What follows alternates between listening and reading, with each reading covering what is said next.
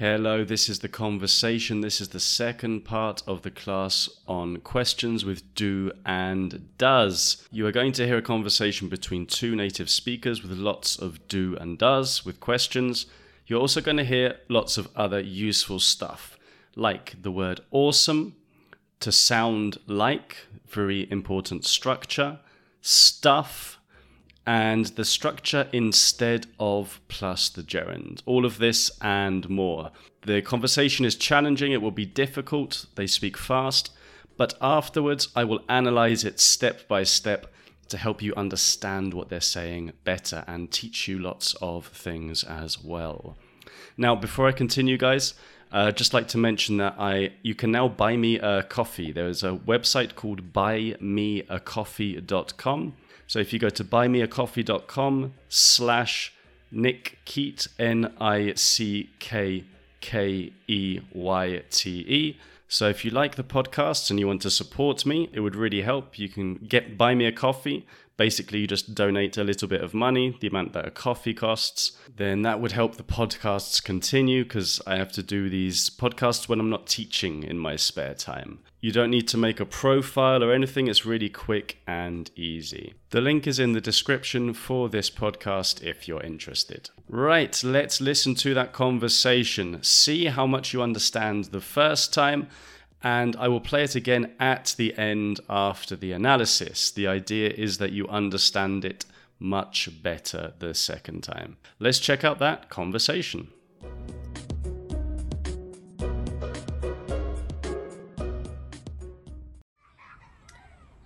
Hey, I was just wondering, where do you get your ideas? They're always really cool and original. Do you really think they're good? Uh, I don't know. Sometimes I ask myself, why do I make these silly cartoons? Oh, come on, they're awesome. Like, how did you get the idea of a flying chair that meets a group of magic peaches? Don't know. It's it's kind of weird, right? Why do you think that? I mean, because it is pretty weird. okay, yeah, true. But it's so creative. I mean, what kind of stuff do other people think of? Just the same ideas again and again. Oh, thanks. That's that's really nice to hear. Okay, so what do you think of my new idea then? I want to make a podcast to teach English, but instead of speaking like a human, I speak like a dog the whole time. People love dogs. What do you think? Does that sound like does it does it sound good? Does it sound like a good idea? Speak speak speak like a dog. Yeah, like hello, welcome to my dog English podcast. Ruff ruff.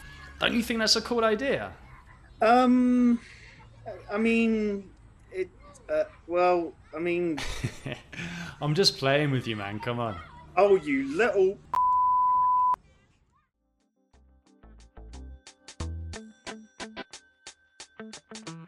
Analysis.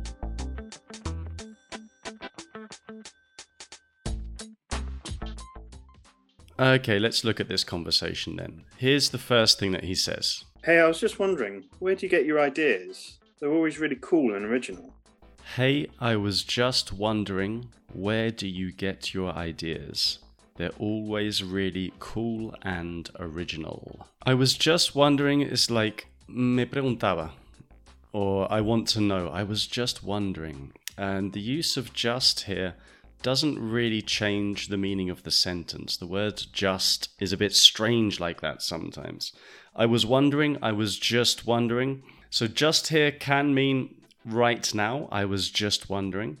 Or it can mean only, I was only wondering, like to remove importance from something. Or sometimes we just say it and it doesn't really mean anything. We just include it for the rhythm of the sentence. Now, here he says it very fast and relaxed. It's a bit difficult to understand. So listen again. Hey, I was just wondering. Hey, I was just wondering. And where do you get your ideas? He also says it very quickly, very relaxed. This is extremely common, so you need to understand this to understand English well to improve your comprehension. So listen again. Where do you get your ideas? Where do you get your ideas? Do you get becomes do you get? Where do you get? Where do you get? Where do you get your ideas? So you will hear this a lot. Like, where do you want to go today? Where do you want to go? Where'd you? Where do you want to go? Later we hear I don't know. Sometimes I ask myself, why do I make these silly cartoons? Notice how I don't know is pronounced I dunno.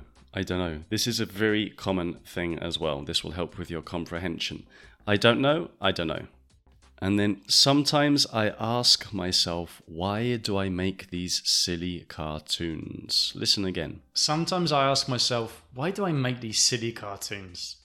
So remember, why do I make these cartoons? Not why I do. You've got to remember that order of the words. Why do I make these silly cartoons? The other guy replies, Oh, come on, they're awesome. Oh, come on, they're awesome. So the word awesome here means amazing, really good. The pronunciation is completely different to how we write it. So if you look at awesome, A W E S O M E, awesome, we pronounce it awesome. Awesome. Like, how did you get the idea? He begins here with like, but he says it very quickly, and the K is not really pronounced. We do this a lot as well. Like, like, he's saying like, but the K is, it disappears, like. And like means como, por ejemplo. So when you are giving examples of something and you want to say como, with the meaning of como, por ejemplo, we say like, not as. Like. Like, where did you get the idea? So here we've got the past. Where did you get the idea? Where did you get the idea? Remember, for more work on get, go to the, the first episode in this level, the first class. It is about get, various different uses of the verb get. So, where did you get the idea? Where did you find, obtain the idea? Like, how did you get the idea of a flying chair that meets a group of magic peaches? Like, how did you get the idea of a flying chair that meets a group of magic peaches? So he actually says, How did you get the idea? Not where. I was wrong earlier. How did you get the idea? So, yes, this is a crazy idea for a cartoon a flying chair that meets a group of magic peaches. Peach being the fruit. Don't know. It's it's kind of weird, right? I don't know. It's kind of weird, right? So here he says it very relaxed. Don't know. Dunno. Again, this thing we heard earlier. And often we remove the subject. We don't say I dunno or I don't know. We just directly say dunno, dunno. This is a super common, very colloquial, very relaxed thing. So do not use this in formal contexts. Dunno. It's kind of weird, right? So this means it is kind of, it is sort of strange. It is a little bit strange. Kind of, we often pronounce it kinda, kinda. So yeah, kind of or sort of can be like bastante, algo, un poco. So this is a little bit weird. It's kinda weird. Weird means strange. So I don't know. It is kind of strange, right? Don't know. It's it's kind of weird, right? Dunno, it's kind of weird, right? Why do you think that? He says, Why do you think that? But he again joins the sounds of do you. Why do? You? Why do you think that? Why do you think that? And then he replies, Because it is pretty weird. Cause it is pretty weird. Because it is pretty weird. So, cause is the short version of because. Again, this is a super, super common, relaxed, informal way of talking. Cause. And pretty means un poco or bastante as well, similar to kind of or sort of. It is pretty weird. So you can use this in all contexts. Today it is kind of hot, or today it is kinda hot. Today it is sort of hot. It is sorta hot. Today it is pretty hot. Yeah, hace bastante calor. Hace un poco de calor. But it's so creative. Here he says, but it's so creative. But he doesn't really pronounce the T's. But it's so creative. But it's so creative is pronounced like this. But it's so creative. What kind of stuff do other people think of? What kind of stuff do other people think of? Here we have kind of again, but with a different use, a different meaning. ¿Qué clase de cosas? What kind of stuff? What kinda stuff? You could also say, what sort of stuff? What sorta stuff? So, what kind of food do you like? You could ask your friend. What kind of food do you like? What kinda food do you like? What sort of food do you like? What sort of food do you like? Stuff, S T U F F, is another way of saying things, but it is uncountable. She has a lot of stuff.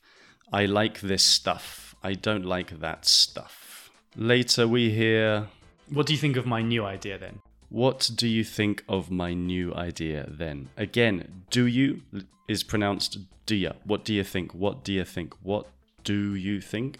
What do you think? What do you think? What do you? Some people say what do ya, what do ya, what do ya, what do ya. Lots of different variations. It's very relaxed. We're, we're lazy when we speak a lot of the time. What do you think of my new idea? What you think as well? What ya? What do ya? What do ya? Or what what do you think of my new idea? Instead of speaking like a human, I speak like a dog the whole time. Here we hear instead of speaking. So instead of goes with the gerund. Okay? En lugar de hacer algo, en vez de hacer algo. So en, en lugar de hablar como un humano, instead of speaking like a human. Okay, so yes, instead of going to the swimming pool, let's go to the cinema. Or instead of drinking beer, I am going to drink wine today. Or instead of studying, he is just being lazy. So remember, instead of with the gerund. Then we have the silly part where I'm speaking like a dog. We don't need to analyze that. But afterwards, there is this question Don't you think that's a cool idea? Don't you think that's a cool idea? So the negative question, don't. Don't you think that's cool? Don't you think this is amazing? You could also say things like, Don't you want to go out today? Or don't you want to have pizza for dinner? Or don't you want to learn a new language? I'm just playing with you, man. Come on. I'm just playing with you, man. Come on. So, yes, estoy jugando contigo. Solo estoy jugando contigo. I am just playing with you. So, here we have heard just meaning only. I am only playing with you. I am just playing with you. Great. Now, let's hear that conversation again, and I think you are going to understand it a lot better this second time. Three, two, one, go. Hey, I was just wondering, where do you get your ideas? They're always really cool and original. Do you really think they're good? Uh, I don't know. Sometimes I ask myself, why do I make these silly cartoons? Oh, come on, they're awesome. Like, how did you get the idea of a flying chair that meets a group of magic peaches? Don't know. It's it's kind of weird, right? Why do you think that? I mean, because it is pretty weird. Okay, yeah, true. But it's so creative. I mean, what kind of stuff do other people think of? Just the same ideas again and again. Oh, thanks. That's that's really nice to hear. Okay, so what do you think of my new idea then? I want to make a podcast to teach English, but instead of speaking like a human, I speak like a dog the whole time. People love dogs. What do you think? Does that sound like does it does it sound good? Does it sound like a good idea? Speak, speak, speak like a dog. Yeah, like, hello, welcome to my dog English podcast. Ruff, ruff. Don't you think that's a cool idea? Um, I mean, it. Uh, well, I mean, I'm just playing with you, man. Come on. oh, you little. Did you understand it better the second time? I hope so. If not, you can repeat, listen again. You can also return to the first part of the class to practice these structures. I hope these classes are useful. Remember that you have the website with more information. I also now have an Instagram account with daily content and a weekly planning to, to give structure to your learning. So you can check that out at Weekly English Goals. I will put it in the description of this episode. Okay, keep learning, keep studying hard, keep listening. The next track will be about a very interesting topic with lots of questions involving do, does, don't, doesn't, and lots more interesting and useful vocabulary, pronunciation, and grammar. I hope to see you there.